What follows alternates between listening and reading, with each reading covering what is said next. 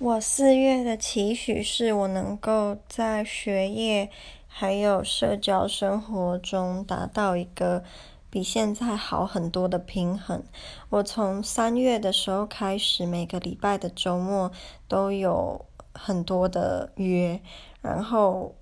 就把所有的功课都只能堆到礼拜天或者是一到四的时候来完成。那这样其实很赶，读书的效率还有吸收的。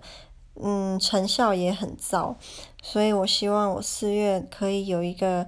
比较完善的计划吧，让自己不要慌慌张张，或者是就是平常就慢慢的读，不要就是堆到某一天。不知道为什么最近